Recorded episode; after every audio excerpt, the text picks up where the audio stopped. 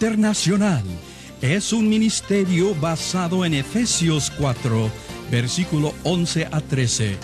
Y Jesús mismo constituyó a unos apóstoles, a otros profetas, a otros evangelistas y a otros pastores y maestros, a fin de perfeccionar a los santos para la obra del ministerio, para la edificación del cuerpo de Cristo, hasta que todos lleguemos a la unidad de la fe y del conocimiento del Hijo de Dios, a un varón perfecto, a la medida de la estatura de la plenitud de Cristo. Para más información de cómo tú puedes ser parte de vida, puedes contactarnos en la siguiente dirección.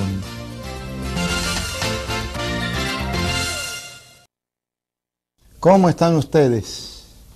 Otra vez estamos aquí de nuevo con el curso Dios y los ángeles. En este día queremos eh, tratar particularmente la doctrina de Dios el Padre. En la clase pasada estuvimos hablando de la Trinidad y lógico, al hablar de la Trinidad, para quizás aclarar un poco más, tenemos que tocar a cada uno de los participantes de la Trinidad. Algunos seres humanos no comprenden cómo Dios podía llamarse Padre si nunca tuvo un hijo. Y algunos dicen que Dios era un Padre hipotético hasta que engendró a Jesucristo y nació Jesús. Y dicen que fue cuando realmente Dios fue padre de alguien. El resto lo llaman creador. Pero yo tengo eh, algunas, ah, algunas, mm, tengo cuatro puntos en esta lección que nos hablan de la paternidad de Dios y por qué Dios siempre fue padre. Aunque no lo podemos entender, se afirma que el Hijo fue eternamente engendrado en un milagro incomprensible para el ser humano, pero posible para el Dios de milagros que nosotros tenemos. Entonces, la paternidad de Dios eh, se reconoce en cuatro cosas y voy a, ponerlo en el tablero para que nosotros podamos este, mirar eh, eh, por qué tenemos que reconocer la paternidad de Dios. Uno, la paternidad sobre la creación. Dos, la paternidad por promesas a los seres humanos. Tres, la paternidad sobre el Señor Jesucristo. Y cuarto, paternidad sobre todo creyente. Ahora, vamos a tocar algunos puntos para que nos aclare mucho y yo creo que tocando estos puntos vamos a aclarar un poco la eh, Trinidad. El primer, la primera, primer punto en este día es la paternidad sobre la creación. La primera cosa que la Biblia afirma, que Dios es Padre de los espíritus. Hebreos capítulo 12, versículo 9. Hebreos 12, 9. Y dice así la palabra. Por otra parte, tuvimos a nuestros padres terrenales que nos disciplinaban y los venerábamos. ¿Por qué no obedeceremos mucho mejor al Padre de los Espíritus y viviremos? Cuando Dios sopla sobre el hombre, Dios engendra el espíritu en el ser humano y Dios es el padre de ese espíritu. Y por eso sopló sobre, la, sobre aquel muñeco de barro. Ahora, aquí dice que Dios es el padre de los espíritus. Los espíritus no existen si no hubiesen tomado vida de este ser al cual nosotros conocemos como nuestro Padre Celestial la segunda cosa que prueba la paternalidad de Él o la paternidad de Él sobre la creación es que Él es Padre de toda familia, tanto de los cielos como de la tierra. Efesios 3.15. Efesios 3.15. Y así dice la palabra del Señor. Dice, de quien toma nombre toda familia en los cielos y en la tierra. Pablo está hablando a los Efesios y dice que él dobla sus rodillas ante el Padre de nuestro Señor Jesucristo. Y aunque es Padre del Señor Jesucristo, en el versículo 15 afirma que Él es Padre de toda familia. Toda familia toma nombre tanto en los cielos como en la tierra. Tal vez alguno dirá, también será Padre de los demonios, de toda cosa creada.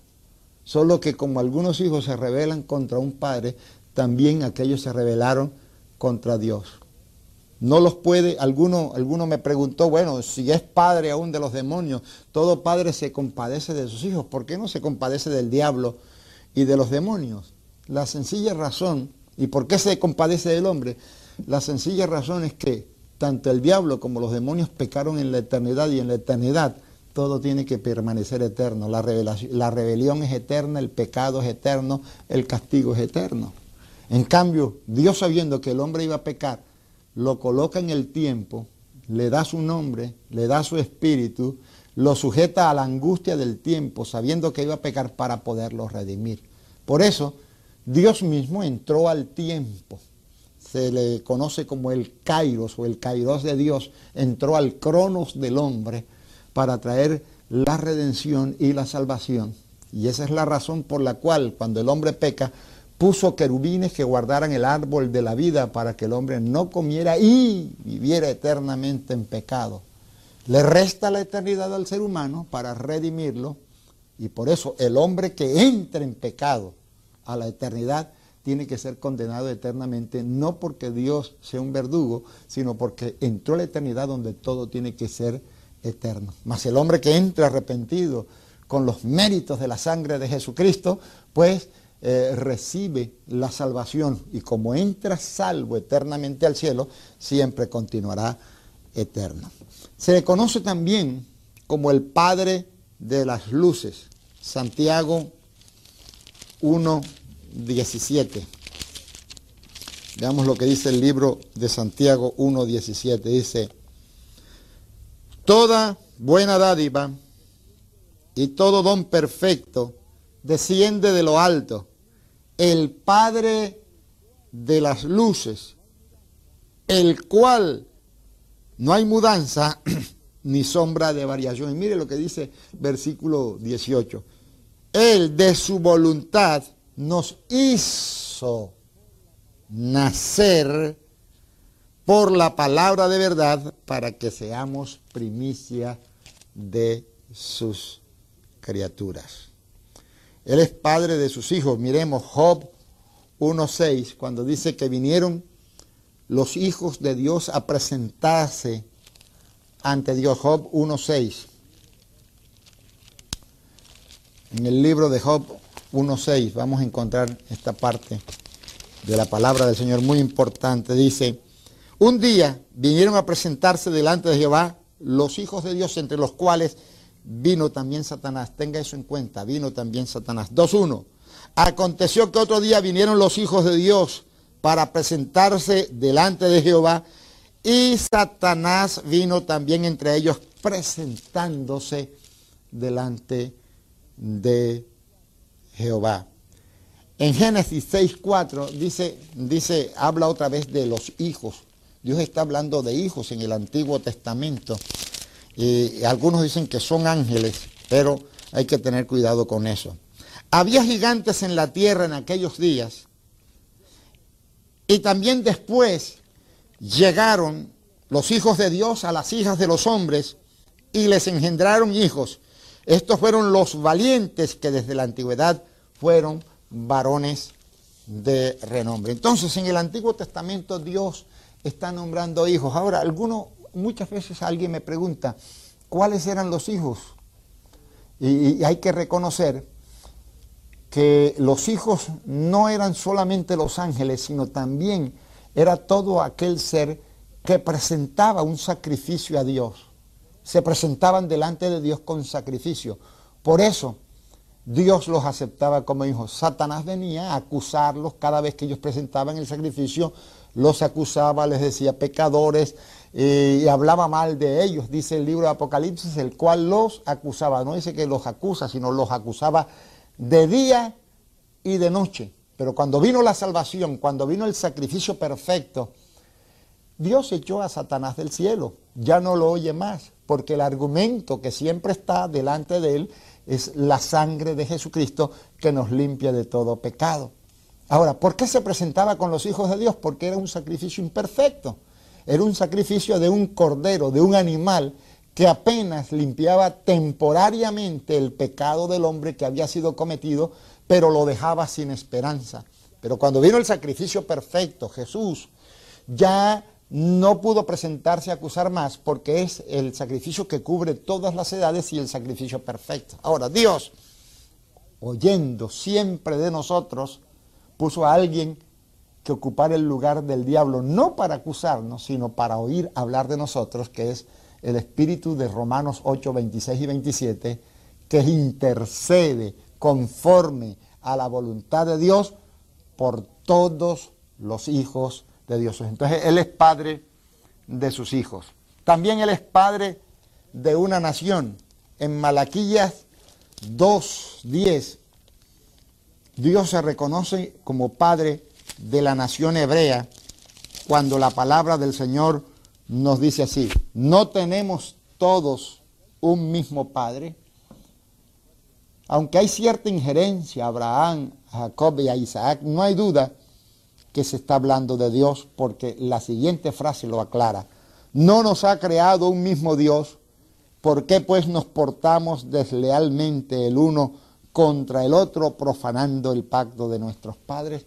Dios fue padre de una nación y también de la raza humana. Dios es padre de la raza humana. Hechos 17, Hechos capítulo 17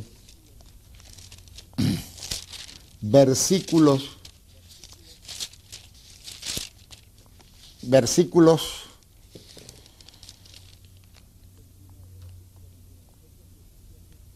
...29, versículo 29... ...Hechos 17, 29... ...y dice así... ...siendo pues... ...linaje de Dios... ...no debemos pensar que la divinidad sea semejante a oro... ...o a plata o a piedra... ...escultura de arte y de imaginación de los hombres. Ahora, yo sé que alguno me va a decir, pero la Biblia dice que a los suyos vino y los suyos le recibieron y a todos los que le recibieron les dio el derecho de ser llamados hijos de Dios. Y es una pregunta bien importante. Noten que se habla del derecho.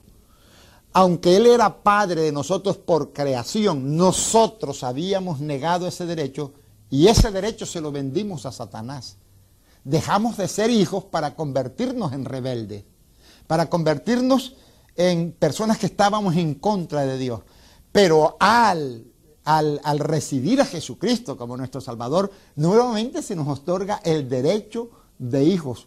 No hijos fuera de casa, no hijos con una pared de separación que pusimos nosotros por nuestros pecados, éramos hijos por creación, pero no podíamos tomar la herencia de nuestro padre porque nuestro derecho se lo habíamos vendido a Satanás.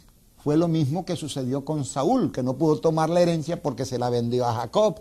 Aunque era hijo, dejó de ser el hijo primogénito para recibir la herencia.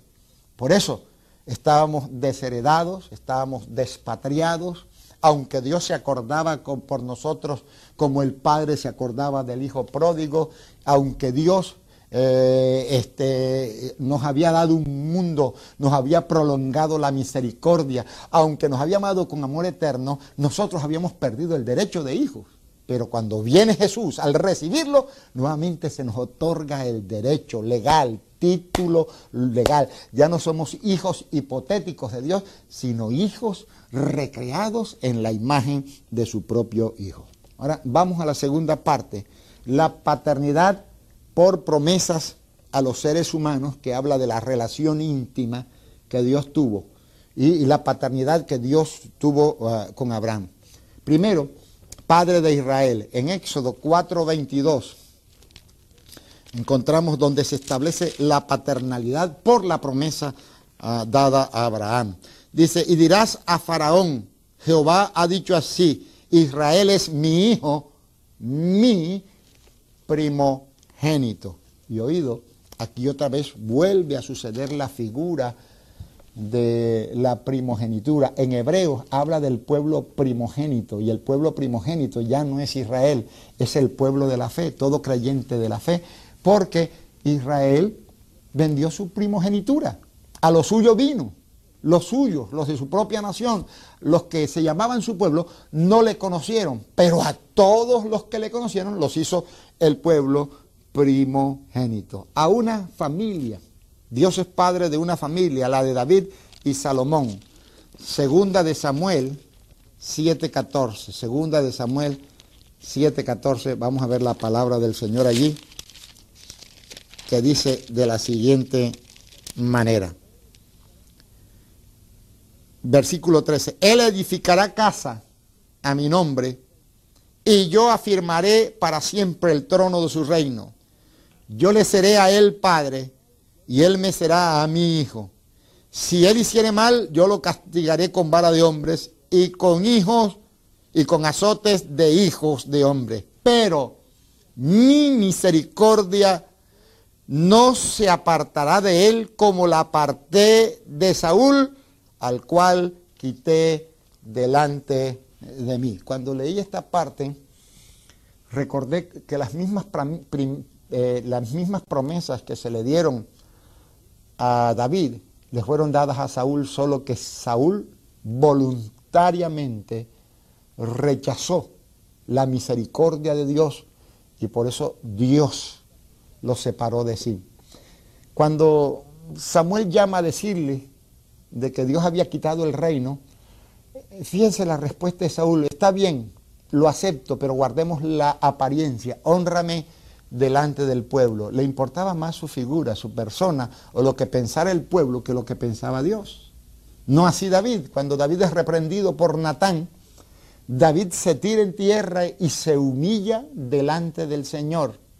Y Dios lo llama el hombre conforme su corazón.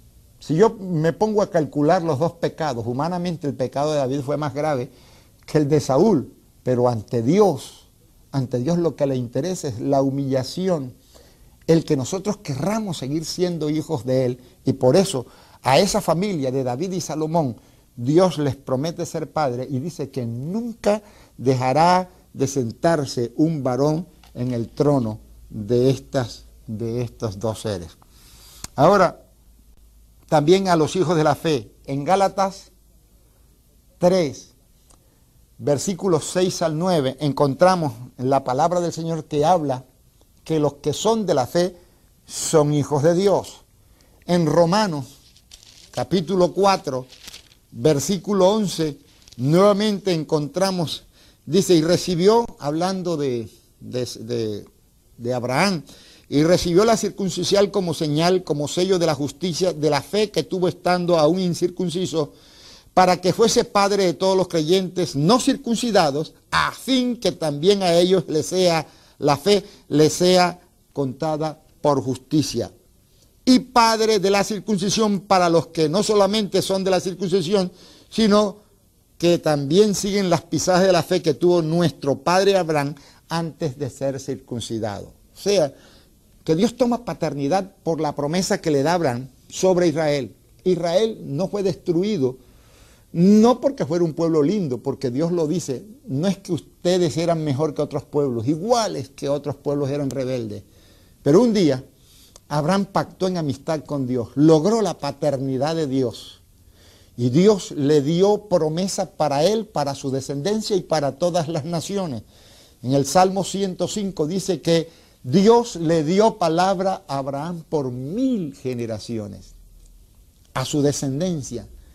Si es verdad que una generación son 40 años, de Abraham acá han transcurrido 4.000 años, lo cual quiere decir, dividiendo por 40, apenas son 100 generaciones de judíos que han pasado por este mundo. Faltan 900 generaciones.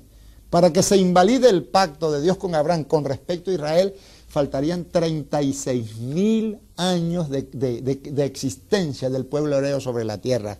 Pero lo bueno, que dentro de ese pueblo escoge a la familia para que se siente eternamente sobre el trono de Israel, la familia de David, la familia de Salomón, de la cual vino Jesús, el cual es el rey de reyes. Y por último, a los de la fe le da entrada a la fe de Abraham para que él sea padre de los que no son circuncidados, como también de aquellos que son circuncidados.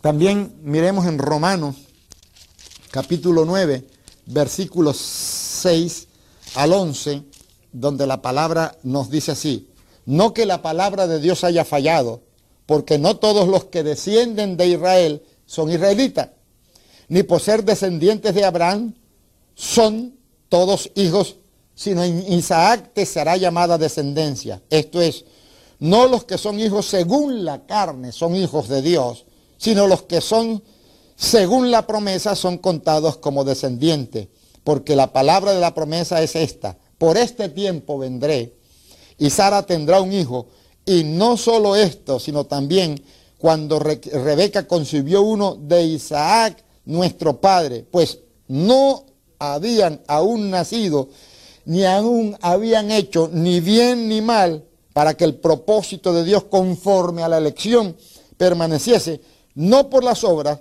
sino por el que llama, se le dijo, el mayor servirá al menor. O sea que no depende, así que la carrera no depende ni de la guerra del que quiere ni del que corre, sino del que Dios tiene misericordia. Y Dios tiene misericordia para aquellos que tienen fe. Así que Dios es Padre de toda gente de la fe. Ahora, Padre, la tercera cosa, Él es Padre, la paternalidad probada eh, por el nacimiento de nuestro Señor Jesucristo. Primero, Jesús eh, reconoce a Dios como Padre cuando en el capítulo 4, capítulo 1, perdón, de Romanos, versículo 4, nos dice la siguiente palabra, que Jesucristo fue declarado Hijo de Dios con poder, según el Espíritu de Santidad por la resurrección de entre los muertos.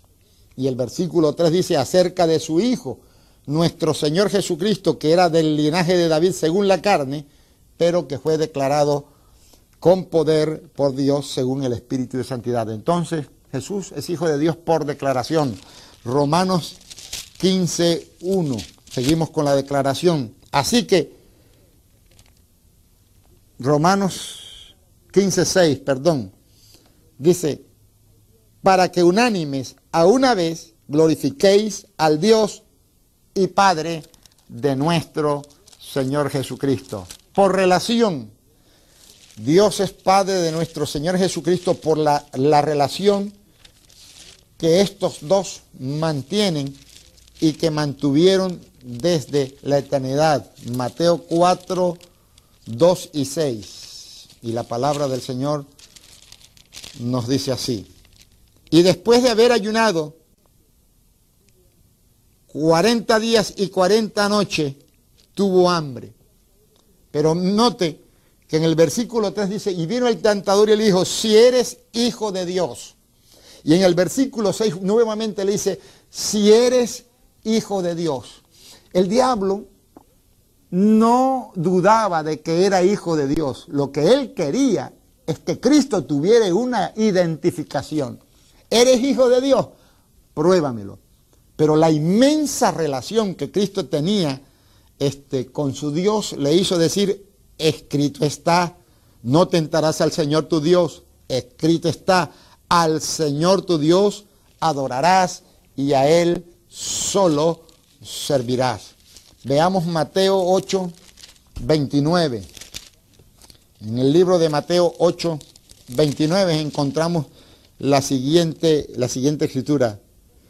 Los demonios y clamaron diciendo, ¿qué tienes con nosotros, Hijo Jesús, Hijo de Dios. Has venido acá para atormentarnos antes de tiempo. Primera de Corintios 15, 27 al 28. Dice la palabra del Señor, porque todas las cosas la sujetó debajo de sus pies. ¿Quién? El Padre. Y cuando dice que todas las cosas han sido sujetadas a Él, claramente se exceptúa aquel que sujetó a Él todas las cosas. Pero luego que todas las cosas estén sujetas, entonces también el Hijo mismo se sujetará al que le sujetó a Él todas las cosas para que Dios, el Padre, sea todo en todo. Gálatas 4.6. Gálatas 4.6 y dice, y por cuanto sois hijos, Dios envió a vuestros corazones el espíritu de su Hijo, el cual clama, Abba Padre. El espíritu del Hijo al cual, eh, al cual nosotros podemos clamar, Abba Padre. Ahora, por emanación y manifestación, Juan 1.14. La vida de Cristo emanaba del Padre y por esa razón también eh, se prueba la paternidad o, la, no la existencia, eh, el, el, existir de Dios en medio de nosotros. Juan 1.14 dice así, y aquel verbo fue hecho carne y habitó entre nosotros y vimos su gloria, gloria como del unigénito de el Padre. 1.18 nos dice nuevamente lo mismo. A Dios nadie le vio jamás, el unigénito, Hijo de Dios que está en el seno del Padre, Él le ha dado a conocer. Juan 3:16, de tal manera amó Dios al mundo que dio a su Hijo unigénito. Juan 3:18, el que cree no es condenado, pero el que no cree ya ha sido condenado por cuanto no ha creído en el nombre del unigénito Hijo de Dios. Y primera de Juan 4.9, nuevamente volvemos a ver la relación que existía entre el Padre y el Hijo. En esto se mostró el amor de Dios para con nosotros, en que Dios envió a su Hijo unigénito al mundo para que vivamos con Él. Con esto, nosotros estamos mirando y probando la paternidad de Dios aún sobre nuestro Señor Jesucristo. Y por último punto, vamos a mirar la paternidad sobre todo creyente. Esto es lo grande. Dios tuvo un único hijo, lo sembró, como hablábamos, de que Dios era labrador, sembró a su único Hijo, al unigénito, para que todo aquel que en Él cree no se pierda, mas tenga vida eterna. Y ahora prueba su paternalidad o su paternidad sobre todo creyente, porque todo creyente que se dirige a Él se dirige como el Padre Celestial, como la primera persona de la Trinidad. Primero, por generación de vida. Dios es Padre de todo creyente porque Él generó la vida. Génesis 1, 27. ¿Qué dice la palabra? Hagamos al hombre a nuestra imagen, a nuestra semejanza. En 2.7 dice que hizo, formó al hombre del polvo de la tierra y después sopló sobre el hombre, le dio su propia vida. O sea que por generación nosotros vivimos porque Él vive. Y Pablo dice que en Él nos movemos, en Él somos, por Él subsistimos. Y si Dios quitara su hálito de vida sobre el mundo, pues nada existiría. Pero gracias a Dios que por generación de vida, Dios ha generado su vida en nosotros. Dios nos ha dado su vida.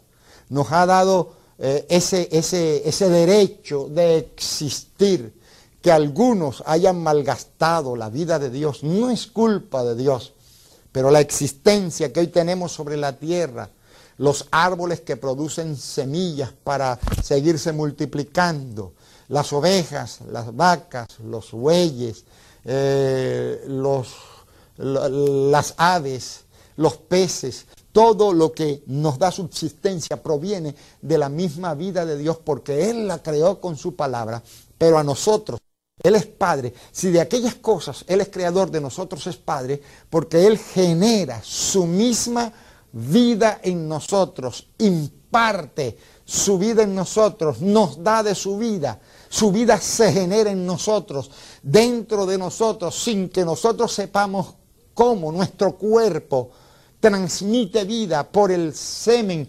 emanado por el hombre, por la concepción de una mujer de aquella semilla de la vida que se gesta durante nueve meses para que el ciclo de la creación siempre continúe y siga en progreso. Alguien dijo que cada criatura que nace en la tierra es la opinión de Dios de que la vida debe continuar. Debemos darle gracias a Dios que Él generó su vida en nosotros. La segunda cosa, Dios es Padre por regeneración.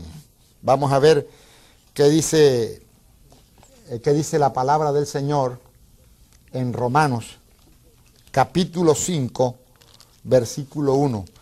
Dice que justificados pues por la fe tenemos paz para con Dios por medio de nuestro Señor Jesucristo, por quien también tenemos entrada por la fe a esta gracia, a esta gracia en la cual estamos firmes y nos gloriamos en la esperanza de la gloria de Dios. Allí habla de la fe, la fe que nos introduce a la regeneración, que nos introduce otra vez a una nueva relación con Dios que nos da de su vida, que nos ha dado de su vida, pero que ahora nos quiere eh, bendecir eh, en, otra, en otra manera. También veamos Gálatas capítulo 3. Gálatas capítulo 3, versículos 25 al 29, para que quizás comprendamos un poquito mejor y dice la palabra del Señor de la siguiente manera. 25, 29. Dice, pero venida la fe, ya no estamos bajo ayo, pues todos sois hijos de Dios por la fe en Cristo Jesús. Otra vez adquirimos el derecho de hijos.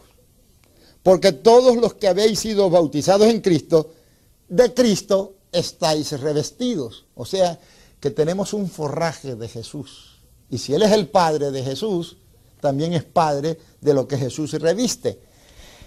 Y ya no hay judío ni griego. Antes habíamos hablado de que Él fue Padre de una nación, de la raza hebrea, pero en esta nueva dispensación, en la dispensación de la gracia, Dios termina con esa división de los dos pueblos. Dice, ya no hay judío ni griego, no hay esclavo ni libre, no hay varón ni mujer, porque todos vosotros sois uno en Cristo Jesús. Y si vosotros sois de Cristo, ciertamente linaje de Abraham sois y herederos según la promesa. Volvemos a tocar otra vez el tema de Abraham, padre de todos los creyentes. El creyente Abraham, el padre de la fe, llega a ser el padre de todo, de todo creyente, de todo hombre de fe, de tal manera que ahora somos herederos según la promesa, no hipotéticos, sino realmente porque estamos revestidos de Cristo y porque ha sido hecha la nueva criatura en nosotros, la cual Dios quiso que el hombre fuera desde un principio. Dice, dice la palabra que si alguno está en Cristo, nueva criatura es la separación del pecado, de la muerte, de la enfermedad, de la tribulación, de la tristeza, todas pasó para este hombre nuevo, para este Hijo de Dios que entra en una nueva relación, todas las cosas son hechas nuevas por causa de la regeneración. Y por último, por inserción de su espíritu. Veamos en Juan capítulo 1, Juan, capítulo 1, vamos a ver algo bien interesante cuando yo hablo de la inserción, que ahora somos hijos por inserción del Espíritu Santo. Juan, capítulo 1, versículos 11 al 13. dice, a lo suyo vino y los suyos no le recibieron, mas a todos los que le recibieron les dio potestad de ser hechos hijos de Dios, los cuales no son engendrados de sangre, ni de voluntad de carne, ni de voluntad de varón, sino de Dios. Aquí hay dos cosas. Hay dos clases de hijos. Para mí están los hijos adoptados y los hijos engendrados. En el versículo 12 Dios da el derecho. Dios da el derecho de ser llamados hijos de Dios. Por eso se le llama al Espíritu Santo el Espíritu de adopción. Y aquí voy a hablar de las dos manifestaciones del Espíritu. El Espíritu que adopta y el Espíritu que engendra. En Romanos 8 habla del Espíritu de adopción. Vamos a ver Romanos 8. Eh, Vamos a abrir nuestras Biblias y mantengamos nuestras manos en esos dos, en esos dos textos. Romanos 8, 11 al 17 dice la palabra del Señor así. Y el espíritu de aquel que levantó a Jesús, si el espíritu de aquel que levantó a Jesús de los muertos mora en vosotros, el que levantó de los muertos a Cristo Jesús, vivificará también vuestros cuerpos mortales por su espíritu que mora en vosotros. Note, mora en vosotros. Así que hermanos, deudores somos no a la carne para que vivamos conforme a la carne. Porque si vivís conforme a la carne, moriréis. Mas si por el Espíritu hacéis morir las obras de la carne, viviréis. Porque todos los que son guiados por el Espíritu de Dios, estos son hijos de Dios. Pues no habéis recibido el espíritu de esclavitud para estar otra vez en temor, sino que habéis recibido, oído, el espíritu de adopción por el cual clamamos, Abba Padre, o entramos en una relación íntima con nuestro Padre. El Espíritu mismo da testimonio a nuestro espíritu que somos hijos de Dios. Y si hijos, también herederos, herederos de Dios y coherederos con Cristo, si es que padecemos juntamente con Él, para que juntamente con Él seamos eh, glorificados. Aquí encuentro yo dos cosas. El ser adoptado, cuando el creyente se entrega, es adoptado. Jesús dijo en Juan 17 que el Espíritu estaría con nosotros y en nosotros. Nadie se convierte si el Espíritu no lo redarguye de pecado, de juicio y de justicia. Pero la conversión no basta.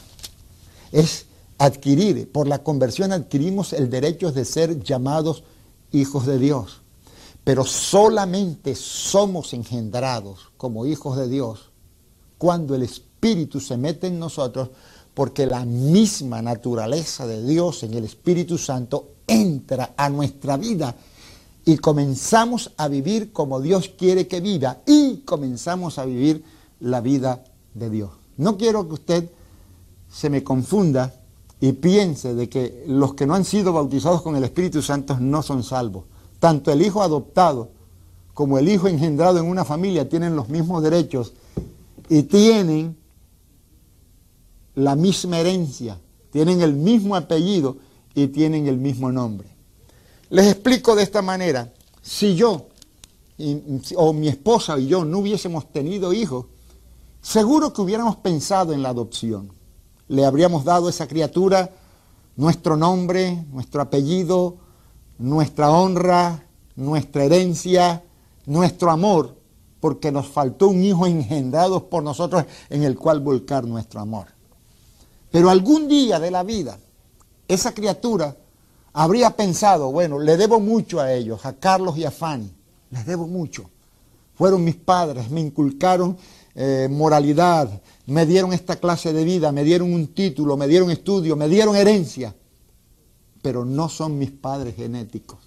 Y Dios conociendo que eso produce cierto eh, sentimiento en el corazón, no se contentó con eso, sino que por boca de Pedro dijo, ustedes son participantes de la naturaleza divina y para que seamos participantes de la naturaleza divina, nos dio el espíritu de adopción que nos adoptó, nos convenció de pecado, de justicia y juicio, que anduvo con nosotros, pero que un día, sabiendo que necesitábamos ser engendrados, se metió dentro de nosotros, puso la naturaleza de tal manera que aunque yo soy hijo de un padre carnal, ahora por, eh, el Espíritu de Dios, por causa de que el Espíritu Santo vive en mí, soy hijo engendrado por inserción de su Espíritu en mi corazón.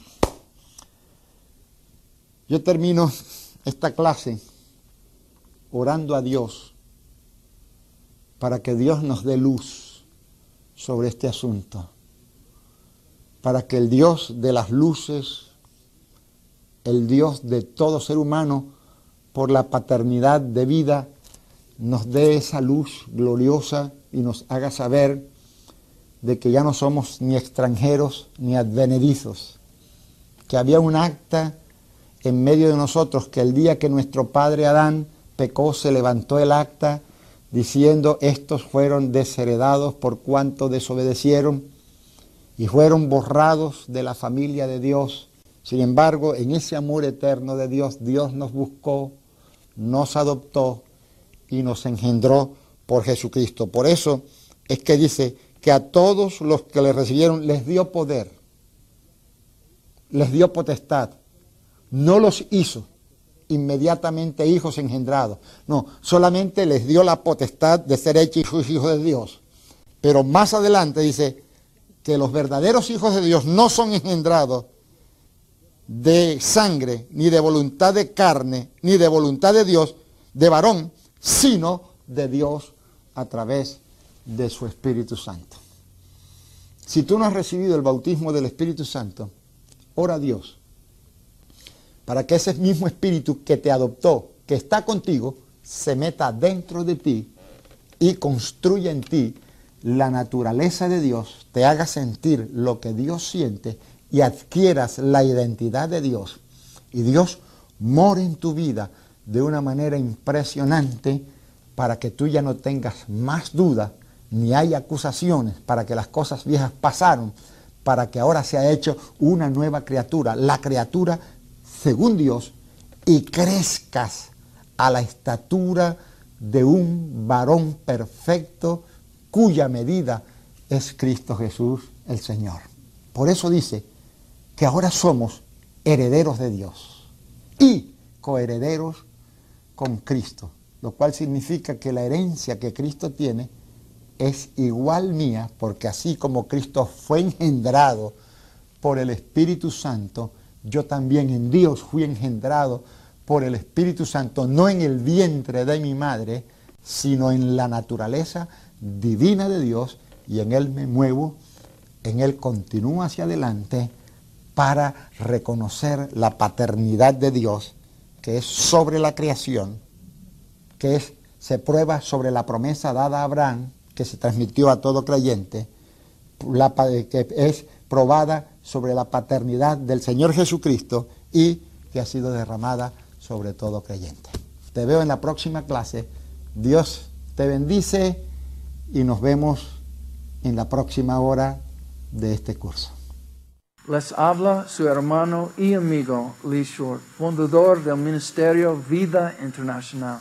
Nuestro deseo es el de capacitar obreros para la obra del Señor si necesitas más información acerca de más cursos y su costo, escríbenos a la dirección en la pantalla. Dios le bendiga.